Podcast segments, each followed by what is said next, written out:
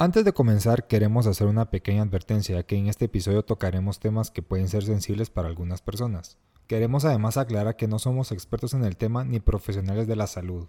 Todo lo que discutimos en este y otros episodios es a base de experiencias vividas y aprendizajes tanto personales como profesionales. Esperemos que sea de ayuda para todos aquellos que han vivido o viven hoy alguna situación relacionada con la salud mental.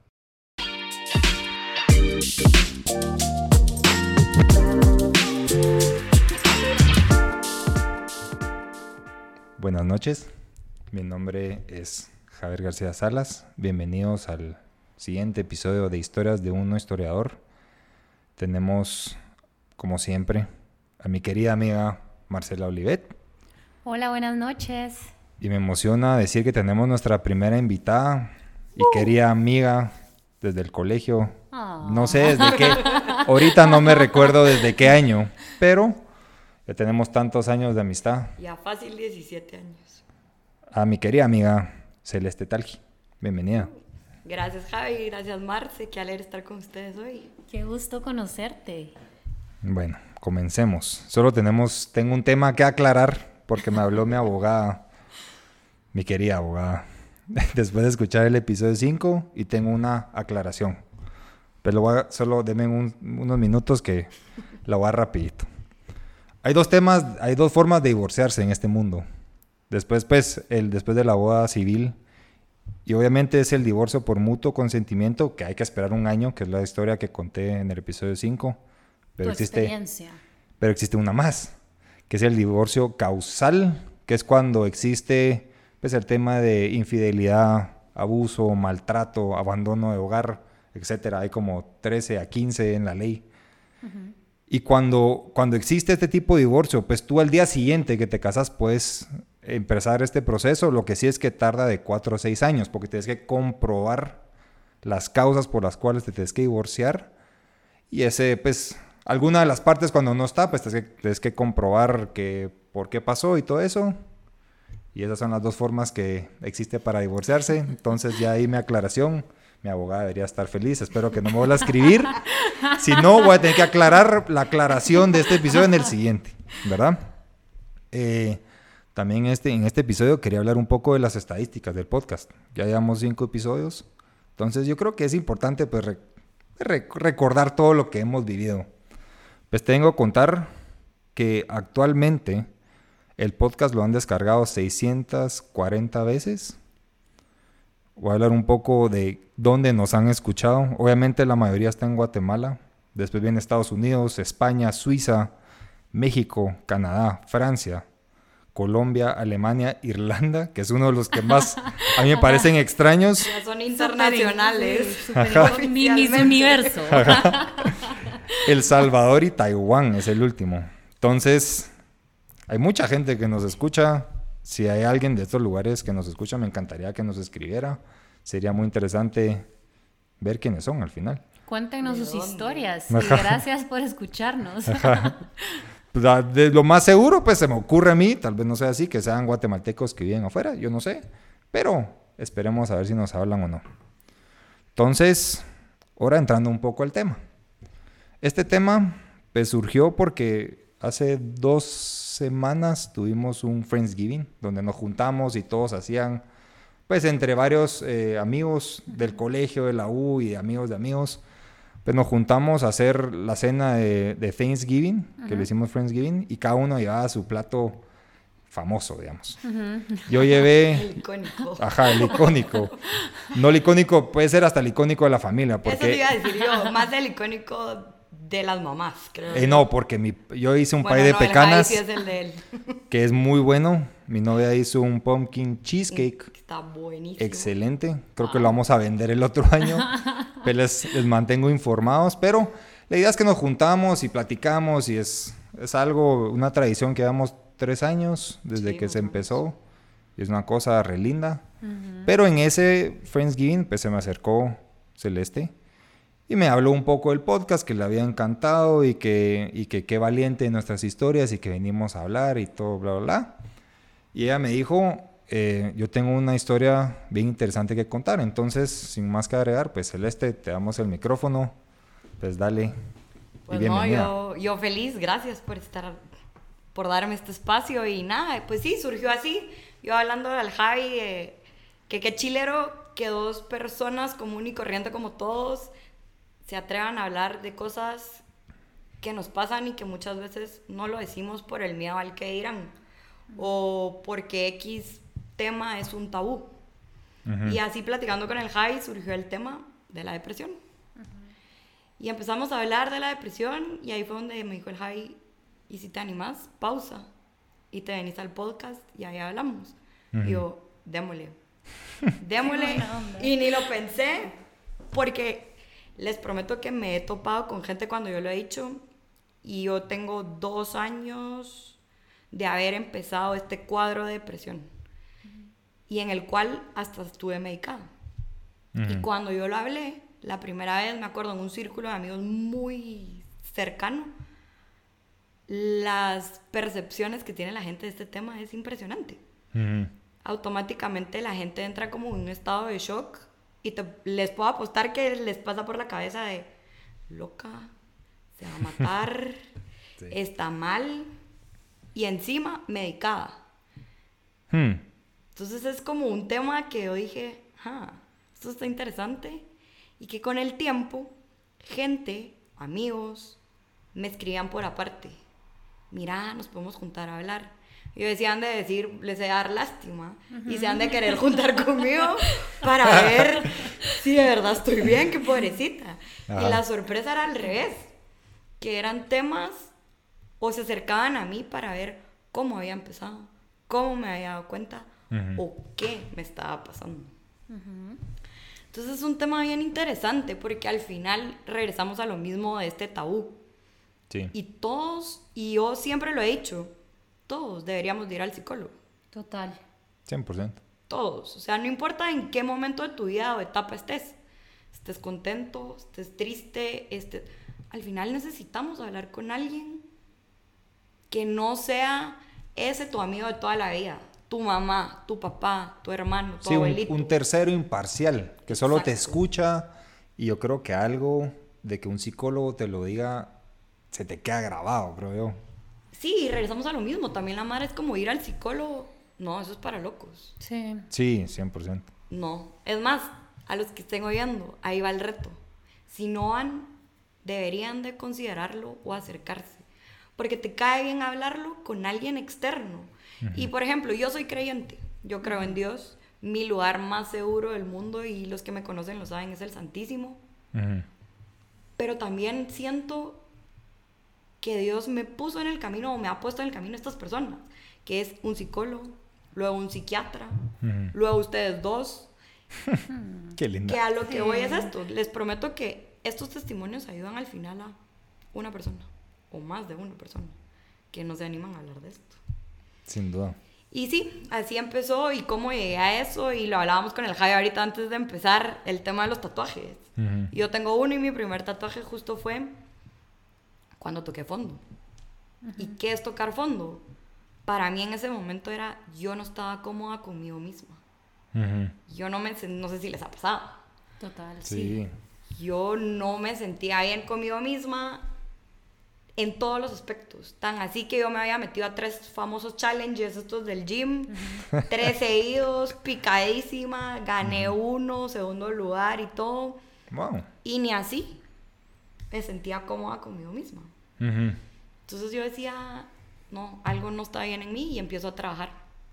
Empiezo a trabajar, cambio de psicólogo porque también eso es algo importantísimo. Eso, es clave. Tener ese clic Sí, eso es importantísimo. Yo tuve mucha suerte que con el psicólogo que empecé cuando todo este rollo, hice un clic impresionante que cuando yo le contaba a la gente lo que el psicólogo me había ayudado, me dicen, hombre, no te lo creo, de verdad. Yo, sí, es que no tenés idea, como que él me escucha y me entiende y lo que él me dice lo entiendo. Es algo de, como tú decís, no todo psicólogo es para, para, todos. Total. Y, y mucha gente sus experiencias, los que se animan a ir al psicólogo van a uno que no hacen clic y dicen, no, hombre, no sirve. Esto no sirve para nada. Pero, pero sí, qué buen, es un excelente punto, que es encontrar el psicólogo con el que haces un clic y haces una como relación, no sé cómo... Es, es, lo que pasa es de que tenés que encontrar afinidad con alguien. Tú hablabas de un grupo íntimo y seguro y definamos qué es un grupo íntimo y seguro. Mm, quizá no son nuestros amigos de toda la vida. Para mí, mi círculo seguro es aquel donde yo llego, puedo decir exactamente cómo me siento, no me van a juzgar, eh, no me van a interrumpir y me van a dar una opinión, sí, solo sí, yo la pido. Porque muchas veces, ¿qué es lo que nos pasa cuando vamos a terapia? lo primero que queremos hacer es desahogarnos, ¿verdad? No que nos digan, no, es que ahí la cagaste. Eso no lo debiste Solo hacer. que me oiga. Entonces, hay que ser bien cuidadosos con los círculos de confianza y en el caso de los psicólogos, encontrar una persona que te dé afinidad fuera de tu núcleo, que eso es el éxito de, de, la persona que te acompaña en la psicología, ¿verdad? Que es alguien no te conoce, no sabe tu pasado, no sabe quién sos y no le interesa eh, tu nombre, ponerlo así, ¿verdad? A él le interesa conocerte para mejorar. Es una persona completamente fuera de tu núcleo y es una persona neutral. Sí, y es ahí esa parte tan importante de, hacer ese clic, porque tú estás llegando con un nivel de vulnerabilidad, si lo queremos ver así, es lo que tú decías, Javi, o sea, si mi primera experiencia no fue la buena y la dejo ahí, me rindo, tiro la toalla y tacho a los psicólogos que no funciona. Exacto. Pero ahí también es donde entra tú, ¿qué querés de ti? O si de verdad querés salir, querés, no sé, buscar, no quedarte en ese hoyo, como tú mencionabas lo de la mano, que alguien que te jalaba y tú decías, yo voy a salir de eso. Eso también es tema de, al final, del quererse uno mismo y decir, yo no estoy bien, pero no me quiero quedar acá. Y encontré a este psicólogo y empezamos a trabajar y todo. Y hubo una época que yo dije, una semana, que yo dije, yo tengo depresión. Y yo misma decía, no, yo estoy loca, pues, o sea, como yo me voy a poder autodetectar que tengo o autodecir que tengo. Pero tenía los síntomas y creo que tú tenés algo de los síntomas. Cabal, te iba a interrumpir. Yo cabal hice pues una breve investigación de la OMS, que es la Organización Mundial de la Salud, y, y ahorita tal vez es un buen momento para hablar todo lo que investigué. Pues hablé, eh, encontré un poco sobre la definición de la depresión, que es el, que es el siguiente. El trastorno depresivo o depresión es un trastorno mental común. Implica un estado de ánimo deprimido o a la pérdida del placer y el interés por actividades durante largos periodos de tiempo encontré un poco de estadísticas también, que se estima que el 3.8% de la población experimenta depresión, incluido el 5% de los adultos, 4% entre los hombres y 6% entre las mujeres, y el 5.7% de los adultos mayores de 60 años sufren depresión. A escala mundial, aproximadamente 280 millones de personas sufren de depresión. La depresión es aproximadamente un 50% más frecuentes entre las mujeres que entre los hombres. En todo el mundo, más del 10% de las embarazadas y de las mujeres que acaban de dar luz experimentan depresión. Y algunos de los síntomas que van relacionados con la depresión es dificultades para concentrarse, un sentimiento de culpa excesiva o de baja autoestima, falta de esperanza acerca del futuro, pensamientos de muerte o de suicidio, alteraciones del sueño, cambios en el apetito, en el peso, y sensación de cansancio acusado o de falta de energía. Y esto es lo poco que, que, investigué de, de, la OMS. Y, y, y, cómo te detectaste que tenías depresión? O, cuál, o si tú sentiste alguno de tus síntomas, que dijiste como que, ah, te saltó una, una bandera o no sé qué. Sí, justo fue, ponete, tristeza. Yo tuve muchos cuadros de tristeza, pero que la gente no sabía. O sea, como que uno, o por lo menos en mi caso, te encapsulas y los vivís contigo mismo. Como puede ser también eso que hablábamos de qué van a decir los demás. O van a tacharte de X cosa.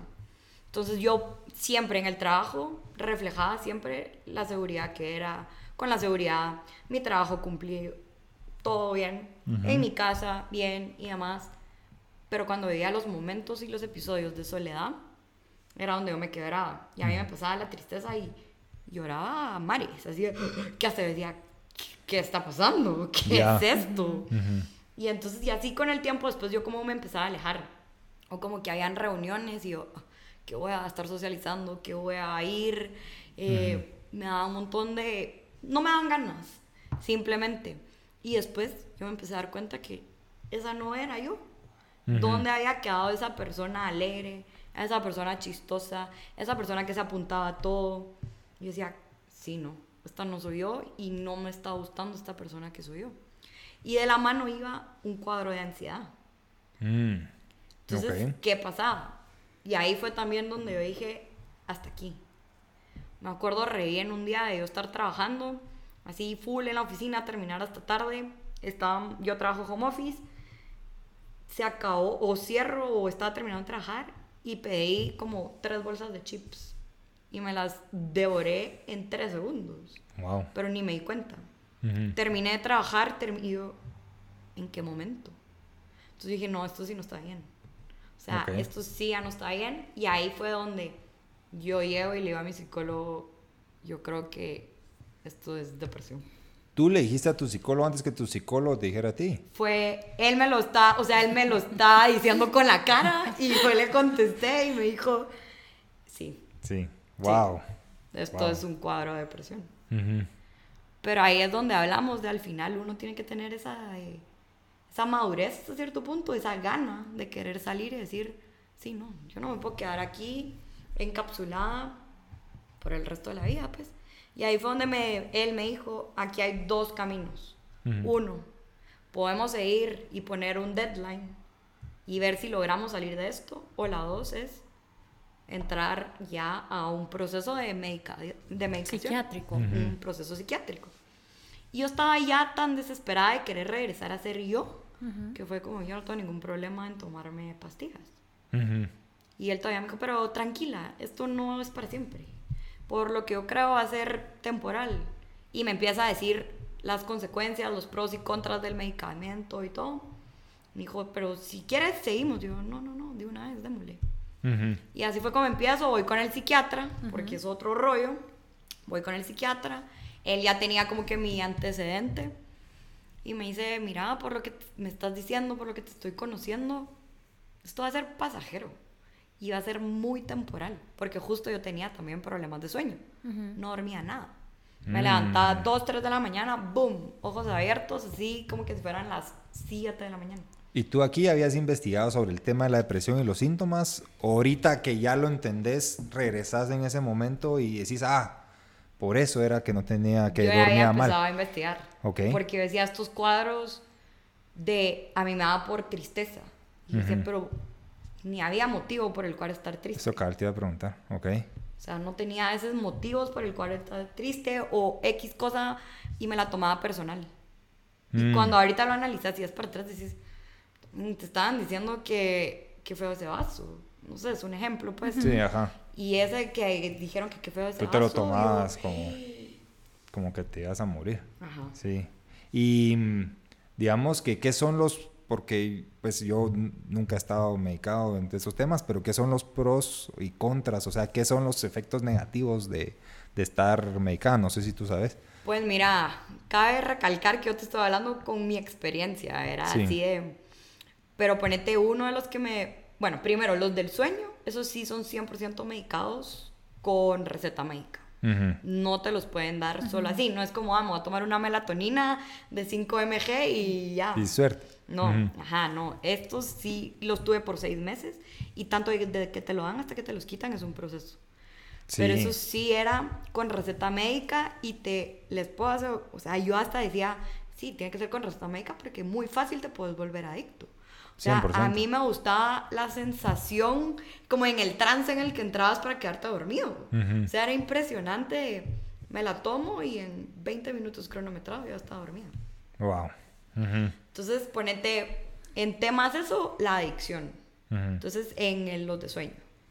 Luego, con los de la depresión, tal cual, puedo desconocer un poco. Pero sí unos podían, ponete, yo sí dije, cuando yo tenía ansiedad, me tenían que medicar unos que no me generaran más ansiedad. Que me balancearan ah, el nivel de ansiedad.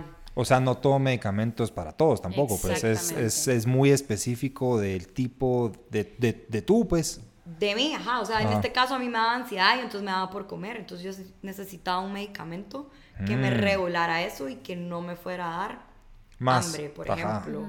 O que me fuera a generar más ansiedad. Ya. Es, esto que decís es bien importante porque no todos los medicamentos son para todos y no todos los tipos de terapia son para todos. Em, algo que es súper común en, todo tratamiento psiquiátrico con medicamentos es que, claro, producen em, adicciones, ¿verdad? Como todo, como el azúcar, como el licor, como el tabaco, etc. Entonces, es algo bien serio porque al momento de que la gente toma un medicamento tampoco lo puedes dejar de un solo. Mm. Es decir, al momento que ya debes parar con tu medicamento, no es como, ah, mañana me las dejo de tomar. Eso te puede, o sea, puede tener consecuencias terribles. Y te puede generar una recaída al doble. Sí. Sí. O sea, es un proceso, pues no te lo puedes quitar del día, de la mañana a la noche. Pues. Es un proceso que realmente lo que es bien importante recalcar es de que vayan con quien vayan, es, como toda receta médica, ¿verdad? El doctor te dice, estás enfermo del estómago y te dice, se toma esta pastilla cada ocho horas, es cada ocho horas si te la dejas cinco días, Es exactamente lo mismo, es, bueno, estoy en un tratamiento psicológico o en un tratamiento psiquiátrico, voy a respetar eh, los medicamentos, voy a respetar las instrucciones, que es parte de la intencionalidad que tú tuviste al decir, bueno, me siento de esta forma, siento que tengo depresión, voy a ser intencional. Voy a ser intencional y voy a hacer caso de, bueno, ¿a qué hora me duermo? A las 8, va, me duermo a las 8 y me tomo la pastilla a las 8 menos 20, ¿verdad?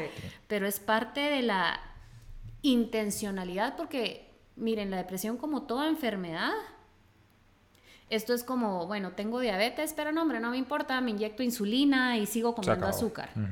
Como el que peca reza Exactamente. Esto es como toda enfermedad si somos consistentes, conscientes en lo que estamos haciendo, todo tratamiento va a funcionar, ¿verdad? Eh, no, no, digamos, siempre hay personas, yo conozco a personas que han pasado en tratamientos psicológicos y psiquiátricos por años de años, por una vida, ¿verdad?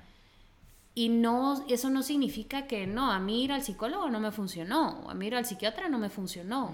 Es en dónde estás parado y realmente fuiste intencional, ¿verdad? Porque puedes tomar medicina para dormir toda la vida, pero también puedes tomar el tiempo que sea necesario que el médico te diga, bueno, parala y puedes empezar a hacer otro tipo de ejercicios para antes de dormir, pero no quedarnos en esto de no, yo tengo que tomar esto toda la vida.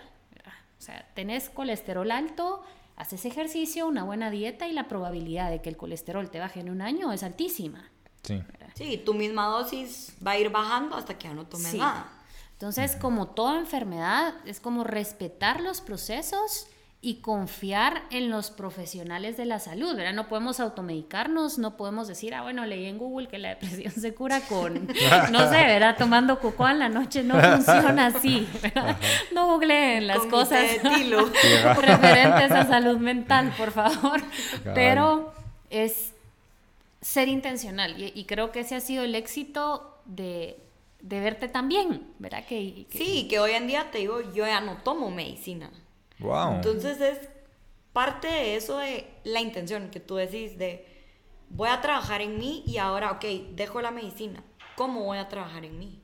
¿Cómo sigo trabajando en mí? Igual que tú. O sea, ¿cómo me encuentro yo o cómo me reencuentro yo? Dejas de depender de un medicamento y dependes de ti a secas. Ajá. Entonces dependes de ti y cuando decís, ya te estás empezando a descarrilar un cacho, decís como, no, no, no, yo sí no vuelvo a caer en esa vaina me voy a volver a enderezar. Y al final, pues es, ya vivimos con nosotros mismos 24/7. 100%. ¿Y cuál, y solo para entender, cuál es ese proceso que después de tomar, de dejar de tomar medicamento, en qué cosas te apoyaste para ya no depender de eso, tal vez? Ejercicio. Ok. En temas de distracción de mente. Porque cuando a veces estamos con nosotros mismos. Sí, la mente tu mente empieza. Qué habilidad, ¿ah? sí ejercicio, pintar. Y pintar no como tú, no a lo profesional. No, así el librito de... Tu libro de mandalas. Ajá, mi librito de mandalas. de en Dollar City, ajá, son fantásticos, de verdad. Es literal, o sea, ah. buscar distraer tu mente y no, uno no tiene que irse a lo más grande, pues, o sea, literal, en el Dollar City puedes ir, comprar tu librito y pintar. Sí. O sea, son cosas tan pequeñas que al final decís, necesito este tiempo de mí para mí, desconectarme, desconectarme de mis pensamientos, del trabajo, de la sociedad, de lo que sea. Que te consume, pues, o sea, el día a día te consume al final. ¿Cuál fue tu mayor dificultad al vivir depresión y en tu proceso psiquiátrico? ¿Y cuál fue tu mayor aprendizaje?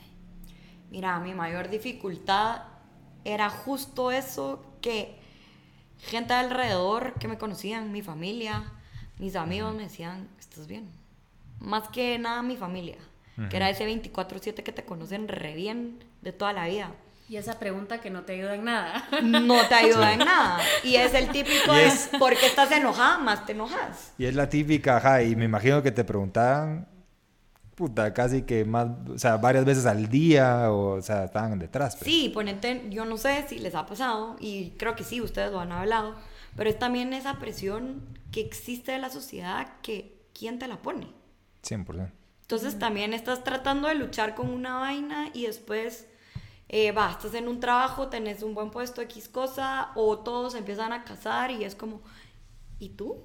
¿Cuándo? Y es como, estoy tratando de salir de esta vaina y me estoy está tratando de tener una relación conmigo. Gracias. Literal. Déjame en paz. Sí, y que te topas, yo qué sé, a la tía de que no la ves en 25 años y, y tú ya te casaste. O, y tú ya tenés hijos. Y uno así como, ¿por qué no me señora. estoy cuidando, señora, estoy aprendiendo me estoy conociendo a mí misma. ¿Usted cómo está? ¿Sabes? Que hoy en día ya estoy en ese punto donde es como literal de contestarle, ¿y usted cómo está? Ajá. ¿Y usted todo bien en casa? Pues, ¿me entiendes? O sea, cuando ahí decís, madre, gente, cálmense. Sí. O sea, ¿por qué no te preguntan otras cosas como cómo estás? Ajá. ¿Qué has hecho de ti? No en el sentido de metas que te ponen. Metas impuestas, son mm. implantes sociales, ¿verdad? Entonces yo te podría decir que esa fue una de las cosas más difíciles, como que estar tratando de nadar y se te vienen las olas encima. Y te meten más, ajá. Ajá. Eso fue creo que una de las cosas que literal le quisieras contestar a la mano así como... A ver, ¿cómo le contesto? y digamos así como, bueno, eh, hacer ejercicio, la alimentación, me imagino que también te ayudó de alguna u otra manera, el tema de la pintura, para dormir. Para dormir, ¿qué pasa ahí? Hoy en día fue un proceso. Me le quité las pastillas o el medicamento eh, recetado. Luego te dejan unas que ya son una combinación que no se vuelven adictivas. Entonces es como un proceso te dejan estas, pasas a, ahora sí, pasas a la melatonina que conseguís en todos lados. Orgánica, orgánica, en gomitas. O sea, ya pasas a esa combinada con, irónicamente, un antialérgico. Ese era mi caso, era un antialérgico con una melatonina. Ah, que combinados te hacían como que... Es el cóctel, el cóctel, de... del sueño. Luego, ¿qué pasó? Yo ya empecé a decir, yo no quiero depender de esta vaina para dormir. Entonces, en lugar de tomarme las dos, me tomaba solo una. Y las iba... Eso sí ya fue, perdón si me voy a algún doctor, ese ya fue un recetario auto. Por favor, no lo hagan. No lo hagan en casa. y al día de hoy, pues simplemente el, el cansarte, el tú como hacerse ejercicio para dormir. Dejo de hacer mm. ejercicio y a veces no duermo. O el mismo estrés del trabajo de tu día a día te quita el sueño. Sí. Pero ya hoy en día te puedo decir, yo ya no dependo de nada, pero ni de la gomita. O sea, tengo las gomitas. En caso de emergencia. Pues algún día, si ya llevo lo rompes así, claro. tres días que digo, ah, no, madre, si no he dormido. Sí. Me la tomo a modo de relajación, porque ya ni siquiera es la melatonina me tomo las famosas ashwagandha. que es este efecto placebo, ¿verdad? Que no necesariamente te funcionan, pero tu cerebro dice, ya me estoy tomando esto, me voy a dormir. Me voy a relajar seguro ya ahorita en 3, 2, 1. Ajá. Pero entonces ha sido eso, que hoy en día uno busca también como que buscar esas soluciones y esas alternativas en decir, yo no me voy a volver dependiente de esto. De, ajá. mi felicidad o mi persona no va a depender de unas gomitas. ¿Verdad? Dependen al final de nosotros mismos, pues. Sí, 100%. Es que chilero, primero felicitarte porque la intencionalidad es el secreto para salir de cualquier momento que uno viva. Y la valentía, ¿sabes? De venir y decir, bueno, sí, tuve depresión, estoy medicada y estoy haciendo mi mayor esfuerzo, le guste a quien le guste o le parezca chilero a quien le parezca chilero, ¿verdad? Entonces, felicitaciones, porque creo que ese es el éxito de que estés tan bien hoy. Sí, fíjate, y, y, es impresionante, y lo hablábamos también con el Javi ese día, de cuánta gente está pasando por eso y no sale. Sí. Porque por X o Y razón no se anima. O por la misma autonegación. yo no estoy yo, yo no estoy sufriendo esto, yo no necesito esto, yo no necesito medicamento. Y, y, sí, cuánta gente no sufre y estoy seguro que, que mucha gente después de que te abriste, te abrió, te contó que ellos estaban pasando por lo mismo, pues, y, y, bueno, y eh, me imagino que tú contando tu experiencia, pues, a la larga, pues, los ayudaste también. Yo la, duda que tenía es que, y ahorita te cuento por qué, pero digamos que con el tema de las pastillas de dormir, cuando dejaste de tomar una y te tomabas la otra, me imagino que habían días que no dormías nada. Y tú tenías, pues, la, la, la, fuerza interna para decir, no, esto me va, va a servir a largo plazo aunque a corto plazo pues lo sufra, pues. Sí, mira, y creo que todo eso también ayuda en cuanto a pedirse, entras en este proceso también psiquiátrico. Porque te van diciendo, o a mí desde el día uno me dijeron, esto no es para siempre. O sea, tu cuadro, tu caso, no es para siempre. Tú, tú vas a salir de esto rapidísimo. Sí. Entonces, también va esa combinación de, estoy dispuesta a salir de esto, estoy dispuesta a ayudarme y estoy dispuesta a que me ayuden para que el total sea salir de esto. Sí, entendiste tu, lo que hemos hablado ya en episodios atrás, pues tu contexto, tu realidad, la apreciaste, la quisiste y es cómo salir de estos, de este momento. Y si me pasa, pues tengo hace dos semanas, una semana, que hay días que no duermo. O que me levanto, pero ya no me levanto a las 2 de la mañana, ahora me levanto a las 3, 4 de la mañana. Pero yo digo, bueno, en una hora me vuelvo a dormir. Ya no me quedo despierta tanto tiempo. Y también influye a lo que te digo, ¿verdad? Que uno busca el cómo tu cuerpo también cansarlo. sí. Cómo buscas cansarlo, apagarlo. Ajá. Hay muchas técnicas em, de estas. Hay un libro buenísimo que estoy leyendo. Yo realmente se lo regalé a mi esposo. Mi esposo padece de ansiedad. Y ahorita lo estoy leyendo yo para entenderlo, ¿verdad? Qué Pero. porque es, es bien interesante el libro por si lo quieren leer. Está muy bueno y es escrito por una persona que padece o padeció depresión y ansiedad. Entonces los capítulos son súper cortos y, y, mi esposo me lo dijo cuando lo empezó a leer, me dijo, está chilerísimo porque es como entiende, lees la mente de él, pero entiendes cómo funciona tu mente, porque su mente va a mil por hora, la mía también, entonces siento lo que él siente, ¿verdad? Este libro se llama Apuntes sobre un planeta estresado, de Matt Hay o Hay, no sé, es, es inglés, el brother, si alguien nos escucha en Londres, que nos pueda corregir el apellido, ¿verdad? Pero es, miren, parte de lo que pues he leído en ese libro es cómo hoy, que estamos en un en una era tan conectada, estamos tan desconectados de nosotros. Vivimos en un mundo hiperconectado y hoy existen más problemas de salud mental. La gente dice, ah, es que eh, no es de que hoy hayan más, es que hoy tenemos más información y no. O sea, hoy hay más problemas de salud mental. ¿Por qué? porque todo el tiempo estamos comparándonos, redes sociales, ¿verdad? Sí. Ala, no estoy tan flaca, ala, ya se viste más chilero, ala...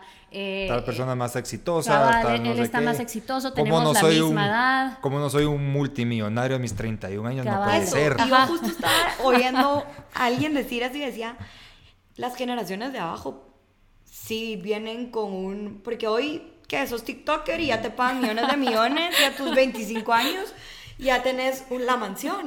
decís, sí. Pinche Mr. Beast, gracias por pasearse en todos los niños. Pero es algo que pasa mucho. Yo personalmente trato de controlarme muchísimo de las redes sociales. Pues tengo cronometrada una hora al día para mis redes sociales, ¿verdad? Em, y te sacas. Sí, y me dice, te quedan cinco minutos. Y yo, ah, y de repente estoy comprando algo. Y yo, fuck, fuck, Pero es, es Cosas que a mí me han ayudado. Este chavo también dice muchas cosas. Él, de hecho, trató de suicidarse. Lo cuenta en el libro. Tiene dos libros respecto a la salud mental y cuenta su, su punto de vista desde la ansiedad, ¿no? Entonces habla del tema de las redes sociales, ¿verdad? Eh, como por ejemplo esa expectativa, subo una foto, a la nadie le da like, a la nadie me ha comentado. Entonces empiezan estas expectativas súper altas que quizá la gente está en hora de almuerzo, pues ver, que no tengan un like no significa que no les gustes, que no les parezcas bien, que no, ajá, no importa, las cosas uno las debe hacer por uno y por eso para mí una de las formas importantísimas de cuidar mi salud mental es ser un poco em, restrictiva con mis redes sociales, ¿verdad? Antes de dormir, procuro no ver el teléfono al menos una hora antes. ¿Por qué? Porque tu cabeza está en un gran rush antes de dormir y si estás viendo redes sociales o qué sé yo, las noticias de hoy en día, ¿verdad? Ustedes, mujer se mata en un accidente en tal lugar. Pues qué habilidad las noticias de ser siempre tan negativas. Terrible. Y pues saben que este chavo dice en el libro que dejó de leer noticias. Yo dejé también él habla de cómo eh, siempre pensaba, ¿verdad? Eh, es que sí, te quitan tu paz. Es horrible. Y si padeces ansiedad, como era él, él decía, y empieza a contarlo todo, ¿verdad? Eh, mi esposa no viene de trabajar. No me contesta el teléfono. Seguramente tuvo un accidente en el carro, seguramente se murió. Nadie tiene cómo avisarme. Y el tipo en una gran agonía y pues su esposa llega al rato y no había pasado nada, ¿verdad? Y cuando él empieza a hacer un, un retorno, dice que él desde que era niño, imagínense desde que era niño, cuando su mamá no llegaba a traerlo al colegio. Él ya entraba en... Ajá, eh, la mamá se atrasaba 5 o 10 minutos y él ya pensaba, no, mi mamá se mató en el carro. Se mató en el carro, ya no voy a tener una mamá, ¿quién va a venir por mí al, al colegio? Entonces hay muchas formas de empezar a detectar también estos problemas de salud mental y pues si ustedes tienen hijos, fíjense más o menos en cómo se desarrollan sus personalidades, ¿verdad? y es que eso es tan importantísimo y clave como la niñez te pega 20 años después. O sea, ah, como tus cero años, ¿a qué será? 8 o 9 años, se ven reflejados después en tu vida adulta. Sí. Y cómo es importante, y a veces eso pasa, que las mamás te dicen, yo, ¿por qué no me di cuenta? Si ahí estaba la señal. Pero también eso es otro tema por aparte. pues. Antes, pues, al final, hoy en día, algo que sí podemos tomar de vivir en un planeta hiperconectado es, tenemos acceso a la información, ¿verdad? Antes, pues no existía, eh, hoy en día la salud mental es un tabú, imagínense en la época de nuestros papás. O sea, ir al psicólogo era algo loquísimo. De hecho, después de la Segunda Guerra Mundial es que se toma a los psicólogos como una terapia clínica. Antes de eso, los psicólogos eran pues, mara loca haciendo experimentos, ¿no?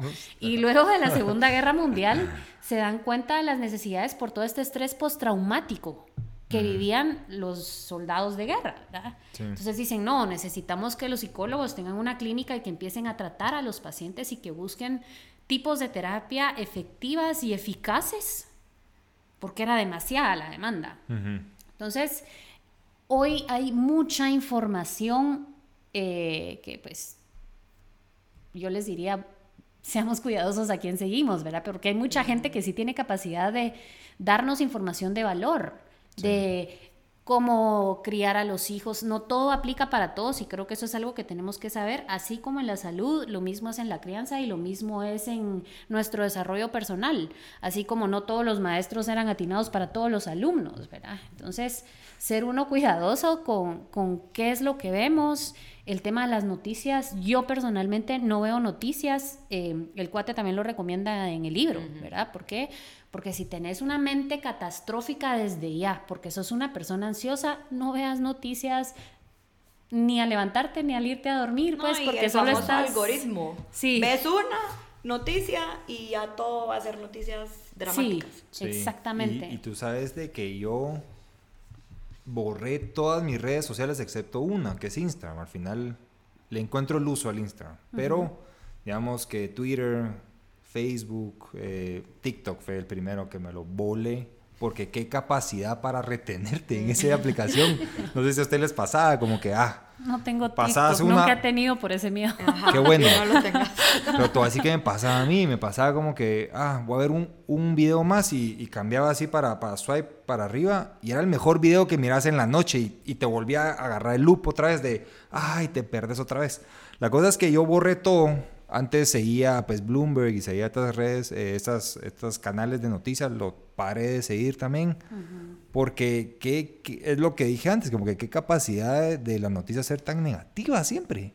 Me parece a mí choqueante y siempre te enteras de problemas de todos lados, todos. Bueno, ahorita pues todo, toda la guerra de, Ucrania, de, Ucrania, también la guerra que tienen en Gaza, Israel. Wow.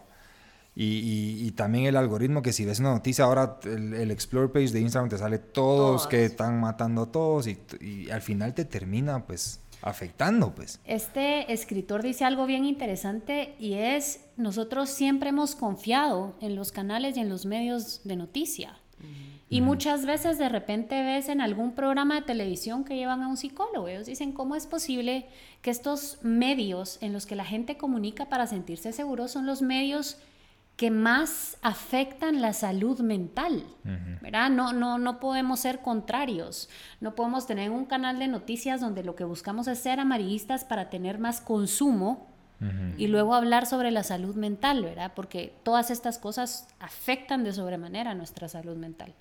Sí, y el tema de Instagram, de lo de las apariencias de eso, yo después yo veo a los niños, a los, a los de 15 años, 16 en Instagram, y yo digo, wow yo a mis 15 tenía, me recuerdo que era un celular que era miniatura así, que era, que era gris con pantalla azul, no sé si ustedes lo recuerdan. Sí, sí, Que era un miniatura que no sé qué con mis manos cómo podía apachar Creo los que era El Motorola B60. Era, una, era un asco de teléfono, pero, pero yo no miraba todo esto. Y bueno, y si tú te metes a Instagram a investigar, pues te salen modelos en bikini. No, y ves a esos de 15 años y tú decís yo jamás me vestí. O sea, si me veían cómo me vestía a los 15 años. si nos vieran vestidos ahorita. Excelente punto, sí, sí.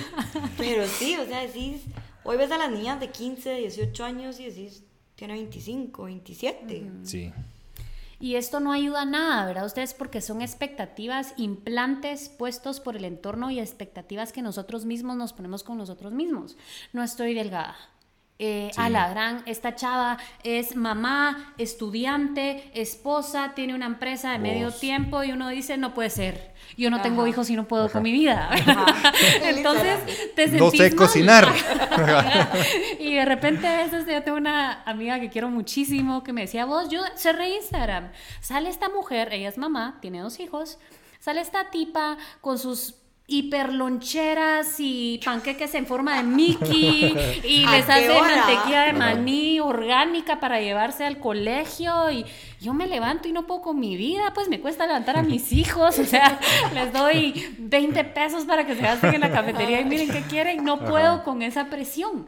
Entonces, todo esto, miren, por muy chistoso que suene, porque es chistoso cuando lo vemos externo, pero pero es la realidad. Pero es la realidad, no nos ayudan nada. Y si ustedes tienen alguna especie de síntoma, aléjense de las cosas que los hace daño. Las redes sociales, en, cuando se padece de enfermedades mentales, es como meterse a alcohólicos anónimos y estar yendo a discotecas todos los fines de semana. Sí, estás jugando con, estás, fuego. Estás jugando con fuego. Entonces es bien importante que, que nos cuidemos de, ese tema. Hay algo también bien interesante y bien importante de mencionar y es que la depresión no siempre es tristeza.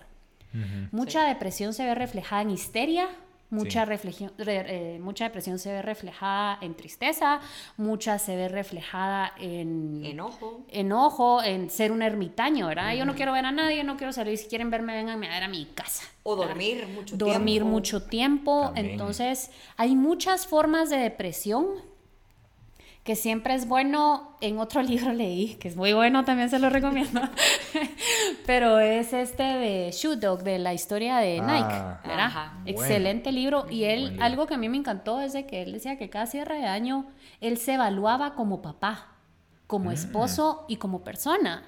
Entonces me parece súper atinado porque, digamos, eh, a nivel profesional nosotros tenemos evaluaciones trimestrales, semestrales, cierres y demás. Hagan evaluaciones de ustedes. De persona. De cómo empecé el año, de cómo lo terminé, de cómo me siento, de me siento agradecido después de este año o qué, ¿verdad? Porque por ahí podemos ir nosotros viendo y decir, no, ¿verdad? Estoy cambiando para bien o tal vez estoy cambiando para este lado y no me está funcionando. Y que necesitamos ese tiempo de uno con uno mismo, porque uno no se lo da por el día a día, que por el trabajo, que el tráfico, que ya estoy cansada, que X cosa. Pero si uno buscara esos espacios que al final no necesitamos y no nos quitaría tanto tiempo de evaluarnos y tal vez vas a reconocer que vas a tener mil cosas grandes que hiciste, buenas que hiciste y que van a pesar más de las que tenés que trabajar. Sí, y de verdad que no sientan pena o vergüenza. Eh, hay personas que dicen, a mí me da vergüenza decir que estoy tomando medicamento. O sea, el medicamento para la depresión es igual que el medicamento para dolor de cabeza, pues verá, y no podemos sentirnos avergonzados si estamos tomando algo que le haga bien a nuestro cuerpo con la intención correcta. Entonces, como que yo sí quisiera que en algún momento, aunque hoy es más abierto que la salud mental deje de ser un tabú, que normalicemos ir al psicólogo. Muchas veces decimos, no tengo tiempo. Yo soy en contra de esa definición porque el tiempo lo hacemos y lo que me dice la gente es, yo no tengo tiempo. ¿Tenés Instagram y TikTok? Sí, sí tenés tiempo, brother. O sea, fijo, puedes pasar Solo mira con las piernas dormidas, ¿verdad? Viendo el teléfono. La otra es dinero. Ese, ese iba a decir yo, que mucha gente es como que cuando empecé a decir el psicólogo, mira, ¿y a cuál vas? Yo tal y tal, ¿y cuánto cuesta? Tanto, no. No, hombre, qué caro. Yo hasta, hasta empecé a decirle a la gente, yo te pago la primera cita. Es que no puede ser. Te gastas más pisto saliendo de fiesta, comprando una puta botella de lo que sea, y no te tomas el tiempo de ese dinero, gastártelo en tu salud mental, no me parece a mí lógico. Y este síndrome de cuando la gente empieza a tomar, que invita a todos sus brothers, ¿verdad? ahí sí, yo, te invito. Yo te invito a un shot. Yo Cinco shots a ese brother. ¿Quién es? Ajá. Entonces. cuando mucha gente me decía, no, es que qué caro, yo, yo te la pago, no puede ser. Sí. O sea, no, cuando te pones a pensar el beneficio que te trae esa hora que hablas con. Porque yo te digo, estoy seguro que con la primera que, que vayas con un psicólogo que haces clic, ya se pagó cuatro veces. Sí. y yo lo que le digo también a la gente es como, míralo como una inversión en ti. Porque obviamente, si vas a hacer la mate, que el psicólogo, que si tenés, te tenés que medicar, más la medicación, más el... Sí, es un montón de plata, pero míralo como una inversión en ti y que el rendimiento lo vas a tener en un corto plazo, porque aquí ni siquiera es en un largo. Y ser conscientes, ¿verdad? Ustedes, porque sí, vivimos en un país con el 70% de pobreza, yo siempre he pensado que sería fascinante llevar a estas comunidades el, tema de salud mental, pero si nosotros somos afortunados, si tenemos la educación de saber qué es esto, Totalmente. vamos, miren ustedes, uno pasa Mac, pasas ahí café y te volas 100 pesos, ¿verdad? Entonces vas a cenar y te gastas un montón de plata. Entonces es lo mismo que con el tiempo, con el dinero, si tenemos la capacidad de decir, bueno, dirijo mi tiempo y mi dinero a esto o dirijo mi tiempo y mi dinero a esto si realmente tengo la intención de crecer a nivel personal. Sí. ¿Verdad? Y es que es eso, eso es lo que tú decís, es un crecimiento personal, que al final todos lo necesitamos. Nadie, ninguno estamos en ese punto de decir, no, es que yo estoy perfectamente bien. Sí. No. Sí. ¿Quién chingados? no entiendo yo. No. Es ahí, miren, hoy leían algo bien chilero Em, de un libro también, perdón, que se llama, la verdad este lo leí porque Javier me dijo que íbamos a hablar de la depresión y busqué un libro cortísimo, muy bueno también, ¿verdad? Porque haga que se llama pues vamos a armar un, un, note ahí para ir agregando tus libros y los que sí y, los, y los, los, que yo he leído también, que no son tantos. Pero, los recomendados. Pero los recomendados. Este libro se llama Depresión de cómo curar la depresión sin medicamentos. Este en general se basa en una terapia que se llama cognitiva conductual. ¿sí? en resumen, este tipo de terapia es eh, conversación como la psicoterapia, ¿verdad? y lo que nos ayuda es a tomar conciencia de pensamientos imprecisos o negativos para poder visualizar las situaciones con mayor claridad y responder, de, eh, responder a esto con mayor eficacia, ¿verdad? Eh, ¿Qué significa? ¿Que cualquiera puede tener depresión y no tomar medicamentos? No, ¿verdad? Porque ahí es ustedes yendo a un psicólogo que los va, eh, depende de su caso, los va a llevar con un psiquiatra y el psiquiatra es la única persona que puede recetarles medicamentos, ¿verdad? Pero esto prácticamente es entrenar la mente, no controlar, ¿verdad? Ustedes, porque no tenemos control de nada en este mundo, pero sí podemos manejar las cosas. Em, como toda enfermedad, la depresión es, puedo vivir en modo víctima, porque cualquier cosa es que yo sufrí violencia, es que yo tengo depresión, es que a mí me pegaron mucho cuando era chiquito. Y mire, mucha, de verdad, a partir de los 23 años, nosotros somos quienes somos por tres razones. Primero, por lo que nos enseñan en casa, ¿verdad? Que es nuestro primer aprendizaje desde que nacemos. El segundo es el entorno, cuando vamos al colegio, nos relacionamos con más gente fuera de nuestro núcleo familiar primario. Y el tercero es, somos lo que somos porque se nos ronca la gana. Si ustedes a sus 40 años son una persona sumamente agresiva y abusiva y su método de defensa es conmigo así fueron y a mí me pegaron. No sos esa persona por tu pasado, sos esa persona porque decidí serlo. Entonces, esta terapia que es bien chilera, lo que nos recomienda es, son formas prácticamente de, ir entrenando la mente. Y para no hacernos muy largos, eh, pone el ejemplo de un loro que es como, bueno, nosotros estamos en cualquier situación, ya damos de cuenta que tenemos un loro, que es nuestra mascota, eh, y está aquí a la par un ángel, lo que le quieran llamar, ¿verdad? Pero tenemos a esta mascota a nuestro lado invisible diciéndonos, bueno, cometí un error del trabajo, sos mula, eh, tú no sos apto para esta plaza, siempre pensaste que esta plaza te iba a quedar muy grande, no tenés la capacidad y empezás a sabotearte terriblemente, ¿verdad? Y si no, me van a matar por esto, el problema seguramente no es tan grave y la consecuencia siempre va a tener una solución, ¿verdad?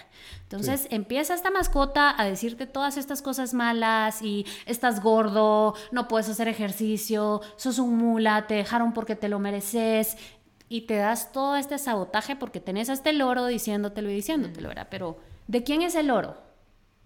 De uno. Es nuestro. Claro, no, no podemos venir y hacerlo desaparecer, sobre todo si es una enfermedad no es como, ay, hoy quiero amanecer sin el oro, hoy quiero amanecer sin depresión. Eso no pasa, desafortunadamente, ¿verdad? Pero quien alimenta ese loro somos nosotros, ¿verdad? Es como cualquier mascota. Si le doy de comer más, yo empiezo, sí, soy un mulo, de verdad, eh, yo me merezco que estas cosas me pasan, solo me pasan a mí, porque a mí nadie me quiere, la vida es injusta conmigo, Dios se olvidó de mí, así ya saben, todas estas frases que escuchamos. Haciéndote la víctima. Entonces, ¿quién alimenta ese loro? Nosotros podemos escuchar a ese loro y decir, bueno, sí, sí. Porque ahí está, pues. Porque ahí está. O podemos venir y, como cualquier mascota, pararle el alimento porque está muy gordo, ¿verdad?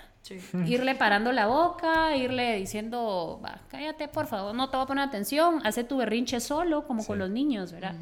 Nosotros no podemos desaparecer a ese loro, pero podemos manejar al loro y educar a ese loro. Entonces, esta terapia es bien chilera porque eso es lo que nos enseña, cómo educar a nuestra mente para no sabotearnos, para no pensar que el mundo es tan... A mí me impresiona la cantidad de gente que de verdad está siempre a la defensiva, ¿verdad? Es que no me contestaste porque no te importo.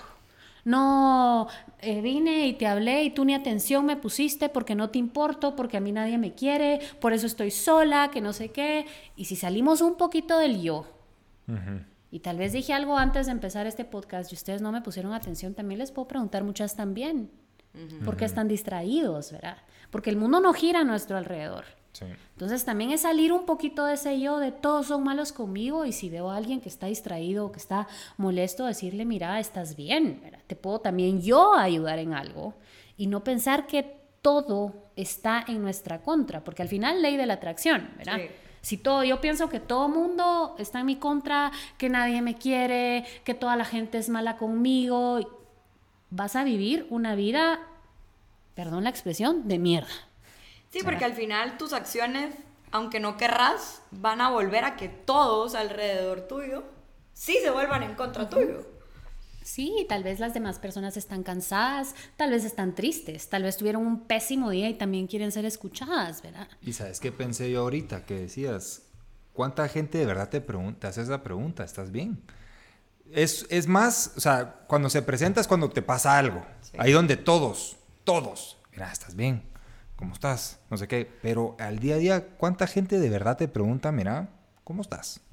¿Cómo te sentís?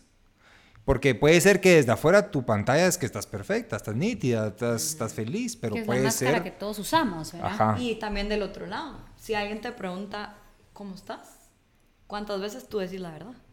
¿Y cuántas veces preguntamos de vuelta, ¿verdad? Ustedes. También. Porque es donde entra muchísimo, que creo que lo podemos hablar en otro capítulo, el tema de la empatía, para mí es el valor más importante. Sí. Pero si estamos parados en el ego, siempre es el mundo en nuestra contra. A mí me gusta mucho hacer una pregunta que siempre le pregunto a la gente, mira, ¿y cómo está tu corazón? ¿Verdad? Que es como, ¿cómo te está? O sea, ¿qué, estabas mal? ¿Cómo te sentís ahora?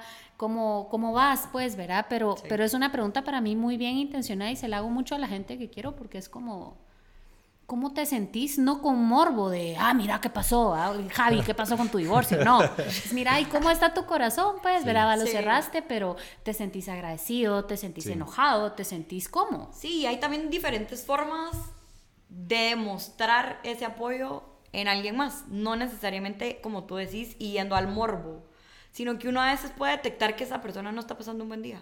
Y no necesitas el preguntarle, porque si le vas a preguntar, te va a contestar, estoy bien o sea, muy probablemente, o te va a decir, ahorita no quiero hablar. Bueno, solo le puedes de diferentes maneras demostrar que, no importa, aquí estoy yo. Por lo que estés pasando, por lo que estés sintiendo. Si algún día quieres hablar, aquí estoy. Y si no, no importa. Solo todo va a pasar. Sí, aquí estoy. Estoy a una llamada, estoy a un mensaje. Ajá. Me puedes hablar. Sí. Entonces, también tengamos un poquito de empatía, claro, ¿verdad? Cuando nosotros tenemos estas enfermedades, cuesta mucho ver la luz detrás, ¿verdad? Porque todo es oscuro, hay, hay neuronas en tu cerebro que dejan de, que, se paralizan y empezás a ver las cosas de otra forma. Pero si te obligas, ¿verdad? A empezar a preocuparte también por los demás. Yo, y la gente que nos dice, no, es que a mí de verdad Dios no me quiere. Y de repente es como, brother, vas en un carro bien protegido a un trabajo no se vale que digas que Dios no, Como una lonchera. Sí. Mira, baja tu vidrio y van a pasar 10 personas pidiendo limosna porque no, no conocen otra vida y porque no tienen a dónde ir a dormir. Entonces, también veamos para atrás, veamos para alrededor y digamos, no, no, no, no es conmigo el odio del mundo, no es conmigo eh, la guerra de Israel, ¿verdad? Entonces, no todo gira a nuestro alrededor y creo que ese es el reto más importante de vivir enfermedades eh, relacionadas a la salud mental. ¿Por qué? Porque nos encerramos en nosotros. Yo me siento así, yo estoy triste, cuando no decidimos curarnos de las enfermedades, enfermedades en general. Porque como yo le digo a la gente, cualquier enfermedad que nos afecte a nosotros, de cierta manera, afecta todo nuestro núcleo. Todo empieza a quererlo haciendo por nosotros. Entonces, responsabilizarnos por nosotros y por nuestro entorno. Y que también muchas veces esa educación que dan los papás o que nos dan, a veces no es malintencionada. Total. Entonces puede ser que cosas que en la educación que nosotros nos hayan dado, que nosotros mismos digamos el día de mañana cuando yo tenga mi familia, no voy a hacer esto pero puede que ese que no haga, pero el que yo esté creyendo que es lo mejor, el día de mañana al pobre niño le va a generar algo, ¿me entendés? Y no es con esa mala intención. Pero también hoy en día estamos en un mundo con muchas herramientas.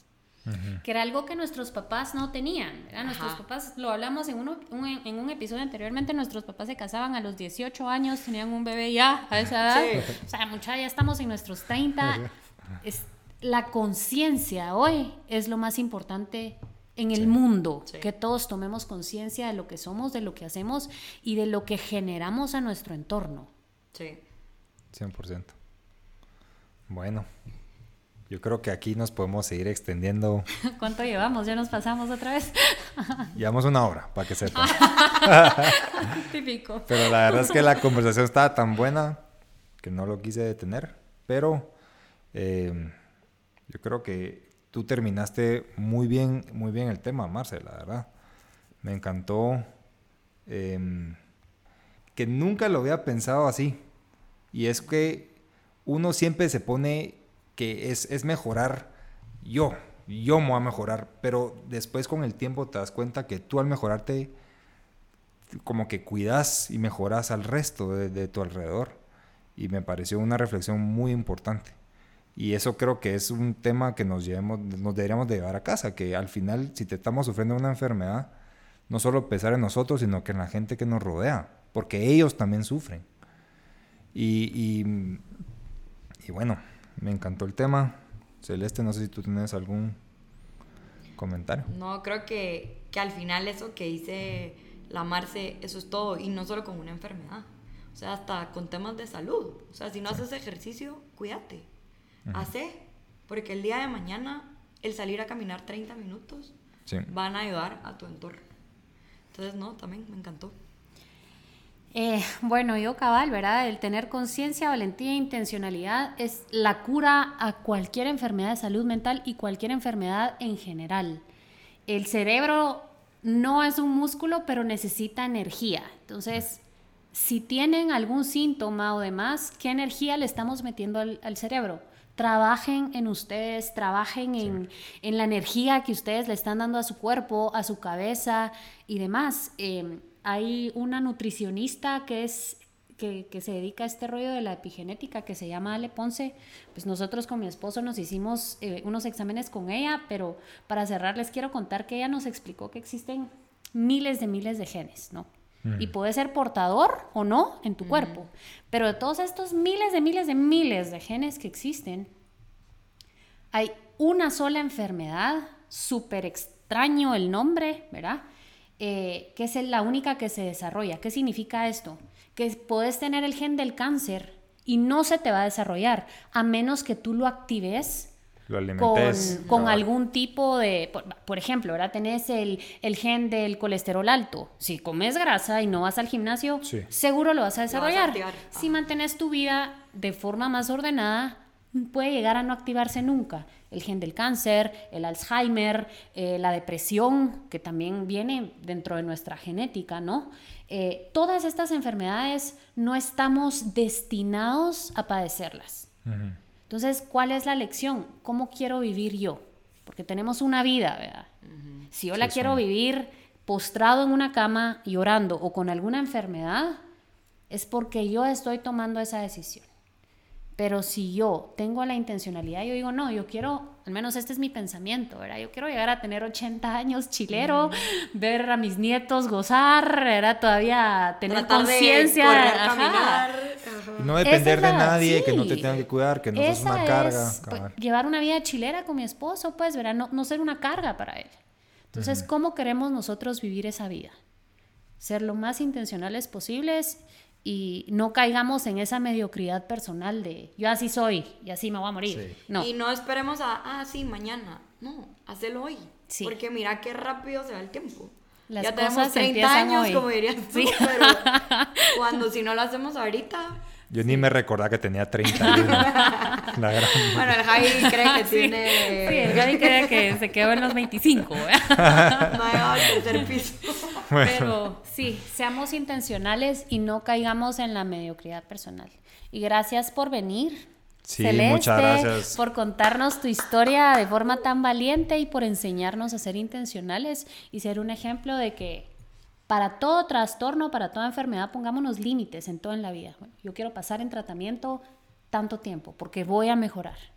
Entonces, gracias por darnos esa lección también. No, a ustedes, gracias. Qué alegre y qué honor ser su primera invitada. Sí, la primera. No, y requiere mucha valentía ponerse enfrente de un micrófono, aunque voy a comprar el tercero.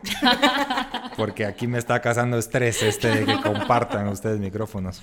Pero bueno, Gracias por todo. Gracias a todos. Celeste, otra vez, muchas gracias por venir. Gracias, Jai. Gracias, Marce. Em, Un abrazo y nos, vemos el viernes. Nos vemos el viernes. Em, y nos vemos en el siguiente episodio. Muchas gracias. Nos vemos. Bye, bye.